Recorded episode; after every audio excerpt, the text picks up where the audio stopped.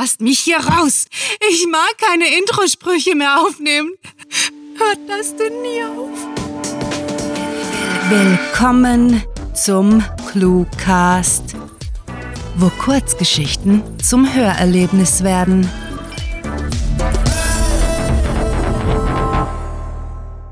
Der wahre Grund, weshalb die Welt Montage hasst.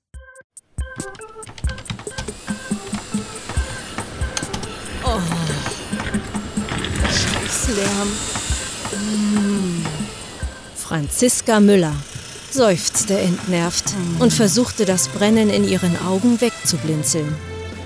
Die Schlaflosigkeit fand sie, verglichen mit der Übermüdung am nächsten Tag, sogar erträglich. Den Preis der ganzen Angelegenheit bezahlte sie aber letztendlich in verminderter Produktivität, sodass sie am Ende wieder länger im Büro zu bleiben hatte. Montage waren am schlimmsten, denn ihr Körper erinnerte sich ans Wochenende, wo er ausnahmsweise genügend Schlaf bekommen hatte. Doch damit nicht genug. Nein, dazu kam der unerträgliche Geräuschpegel von der Baustelle im Stockwerk über ihr, der ihre Gehörgänge marterte. Und sie fragte sich, wie viele Wochen diese Qualen noch andauern sollten. Niemand sollte neben einer Baustelle arbeiten müssen. So viel war klar. Selbstverständlich wusste die Versicherungsangestellte, dass so etwas kaum umzusetzen wäre. Aber ein Teil von ihr wollte sich schreiend auf dem Boden wälzen, in einem Anfall aus Trotz liegen bleiben, bis die Bauarbeiter verschwanden. Montage waren einfach nur Scheiße. Punkt um und Schluss. Fahr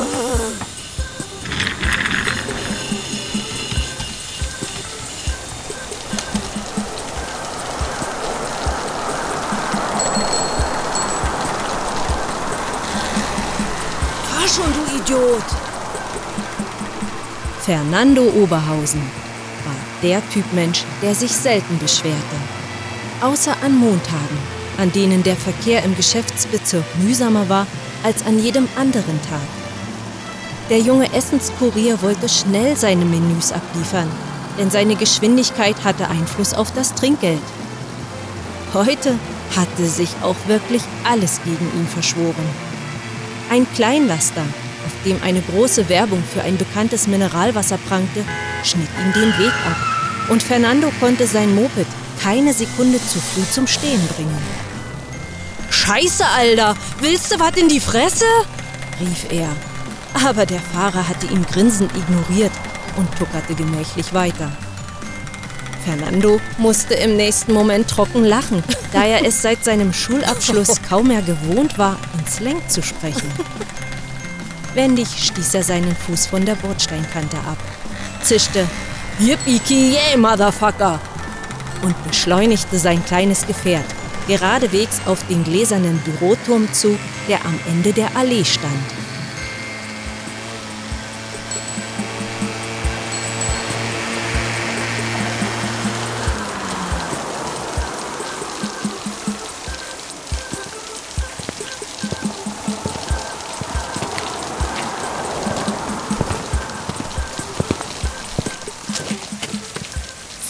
Krüger hasste Montage.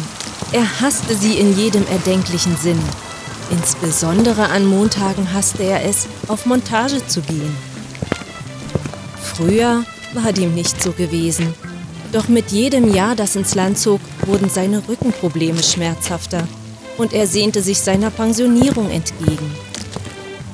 Ein alter Haudegen wie er hatte sich den Ruhestand mehr als nur verdient. So war seine Motivation auch an diesem regnerischen Montagmorgen merklich eingeschränkt, während er in den Büroturm schlurfte, in dem das oberste Stockwerk umgebaut wurde. Der müde Handwerker quetschte sich zusammen mit den Geschäftsleuten in die chromstählernen Aufzugskabinen und Fritz überlegte, während er die Taste mit der eingravierten Nummer 45 drückte, wie grauenhaft dieser Tag werden musste. Wahrscheinlich war es wieder eine kaum enden wollende Kaskade aus Erinnerungen daran, wie das Wochenende, dieser willkommene Vorgeschmack auf die Pensionierung gewesen war. Stockwerk für Stockwerk leerte sich die Kabine, bis er ganz alleine dastand und die letzten zwei Geschosse, begleitet von dem monotonen Summen des Lifts, zurücklegte.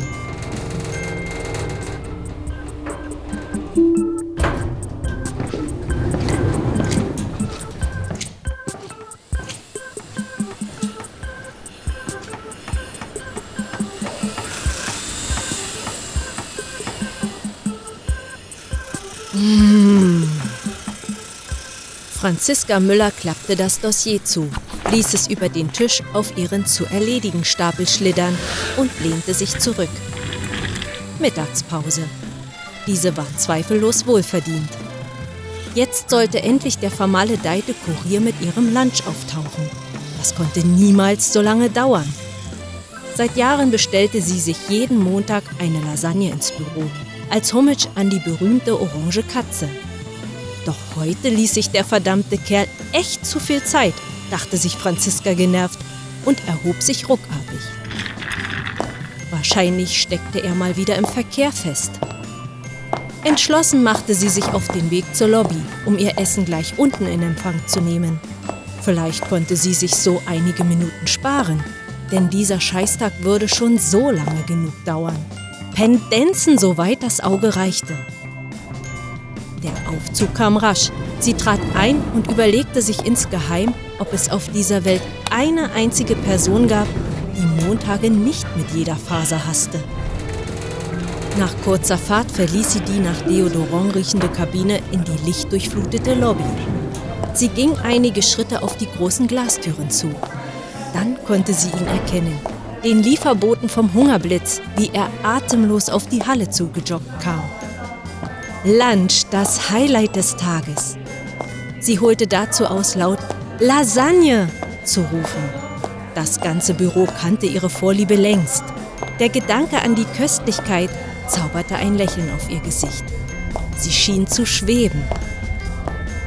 Franziska blieben einige Hundertstelsekunden, um zu begreifen, dass sich die quadratmetergroßen marmornen Bodenplatten anhoben und sie hochgeschleudert wurde.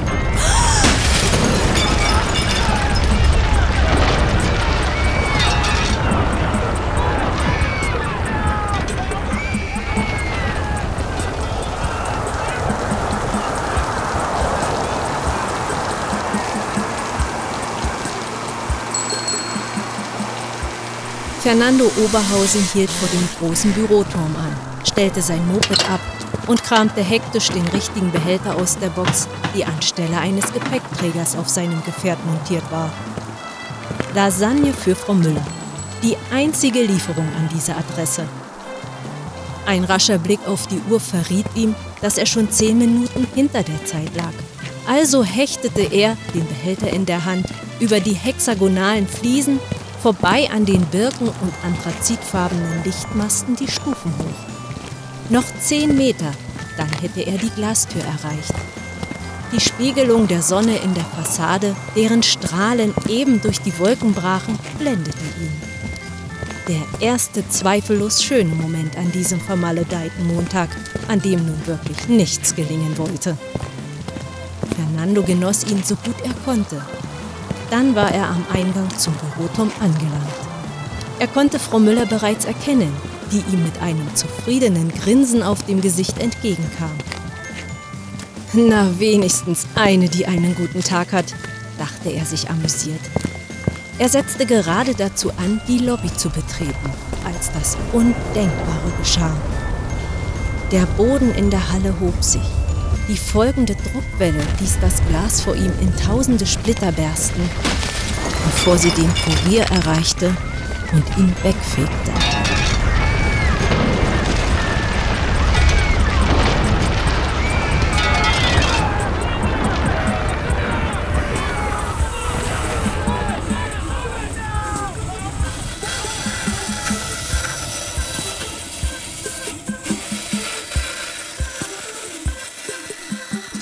Also, Fritz Krüger war froh, endlich seine Mittagspause genießen zu können. Schon konnte er den vertrauten Trott der Woche fühlen. Aber der Morgen hatte sich so quälend lang hingezogen, dass er sich am liebsten krank gemeldet hätte. Aber nicht er. Nein, egal wie demotiviert er gerade sein mochte.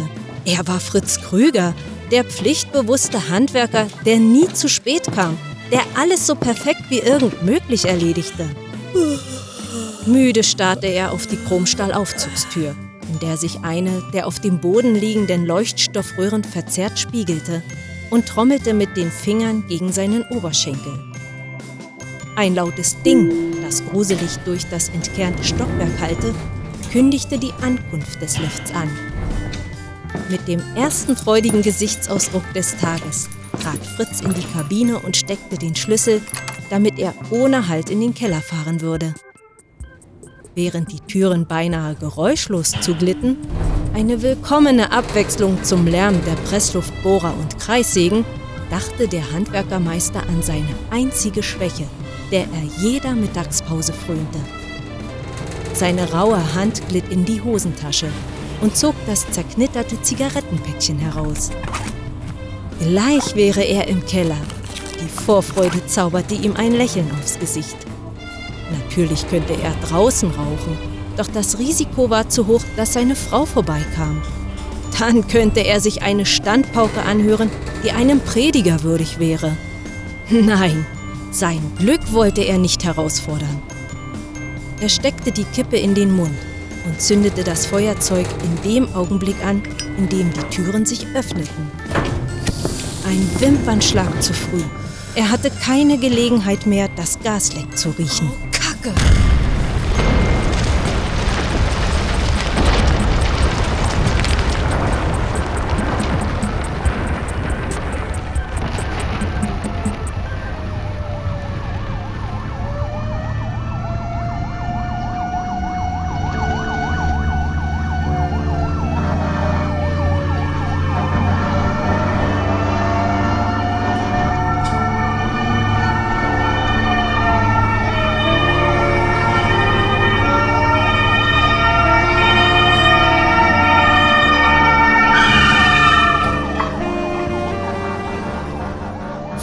Neuthaler brauchte nicht lange, um die Situation zu überblicken.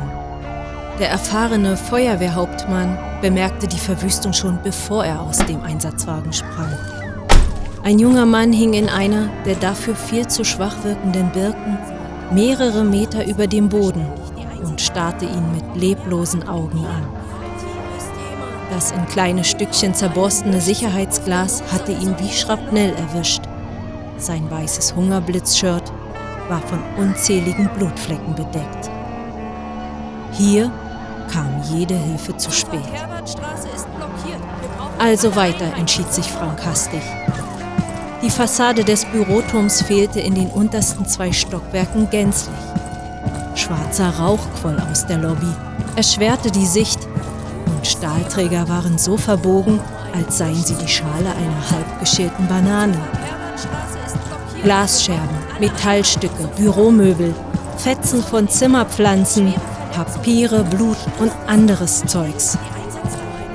Frank musste aufpassen, bei seinem Weg zum Eingang nicht über etwas zu stolpern. Scheiße, das sieht ja aus, als wäre eine Bombe eingeschlagen, murmelte der junge Feuerwehrmann neben ihm. Frank beschloss, sich nichts anmerken zu lassen. Darüber konnte er auch zu Hause nachdenken. Jetzt brauchte er seine volle Konzentration. Hier drüben ist jemand. Zwei Sanitäter trugen eben eine Frau in mittleren Jahren auf einer Bahre aus dem schwelenden Gebäude. Auf seiner Höhe angekommen, schlug sie die Lider auf, sah ihm direkt in die Augen und murmelte mit kratziger Stimme, Scheiß Montage. Dann verlor sie wieder das Bewusstsein. Während Frank in die Lobby, oder besser das, was davon übrig war, schritt und sein solides Schuhwerk über die Trümmer knirschte, fragte er sich, ob an der Sache etwas dran war. Tatsächlich geschahen an Montagen mehr Unfälle, das hatte er mal gelesen. Als Feuerwehrhauptmann müsste er das eigentlich aus erster Erfahrung wissen. Schließlich war er derjenige, der danach jeweils das Chaos vorfand. Doch er hatte noch nie auf die Tage geachtet. Nun ja, seine Arbeitszeiten waren unregelmäßig. Ein Rhythmus stellte sich sowieso nicht ein. Drei Personen in der Lobby. Vielleicht hatte die Frau, die eben mit Blaulicht davon geparkt wurde, ja recht gehabt. Und Montage waren schlimmer. Frank war auch kein Fan der Tage, an denen er Gefahr lief, von einer großen Explosion in Stücke gerissen zu werden.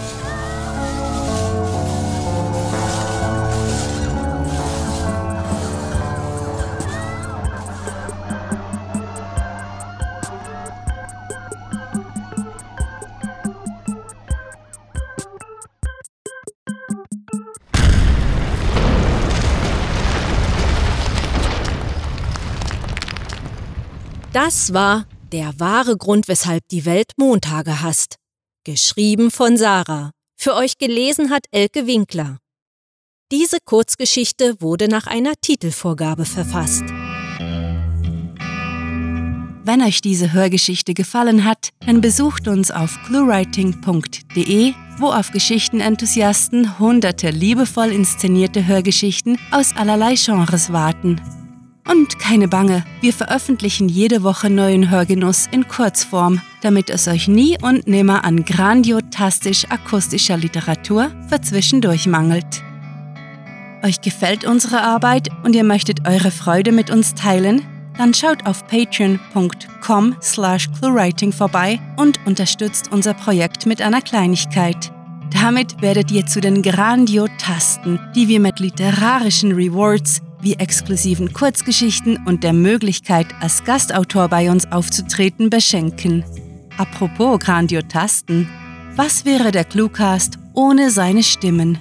Auf unserer Seite entdeckt ihr sie alle, also besucht diese Helden des Cluecast auf cluewriting.de slash cluecaster und vergesst nicht, dem Echo ihrer Stimmen zu folgen. Das war es für diese Folge und wir verabschieden uns mit dem Cluecaster-Kampfschrei.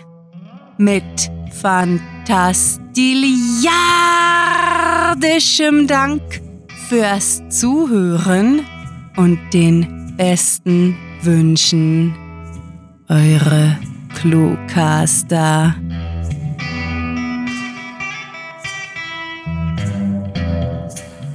Wie viel Autokorrektur braucht man, um ein Glühwürmchen auszuwechseln? Der Cluecast ist eine Produktion der Literaturplattform ClueWriting. Für Feedback, Anregungen, Literatur und weitere Informationen begrüßen wir euch jederzeit auf www.cluewriting.de. Grandiotastischen Dank.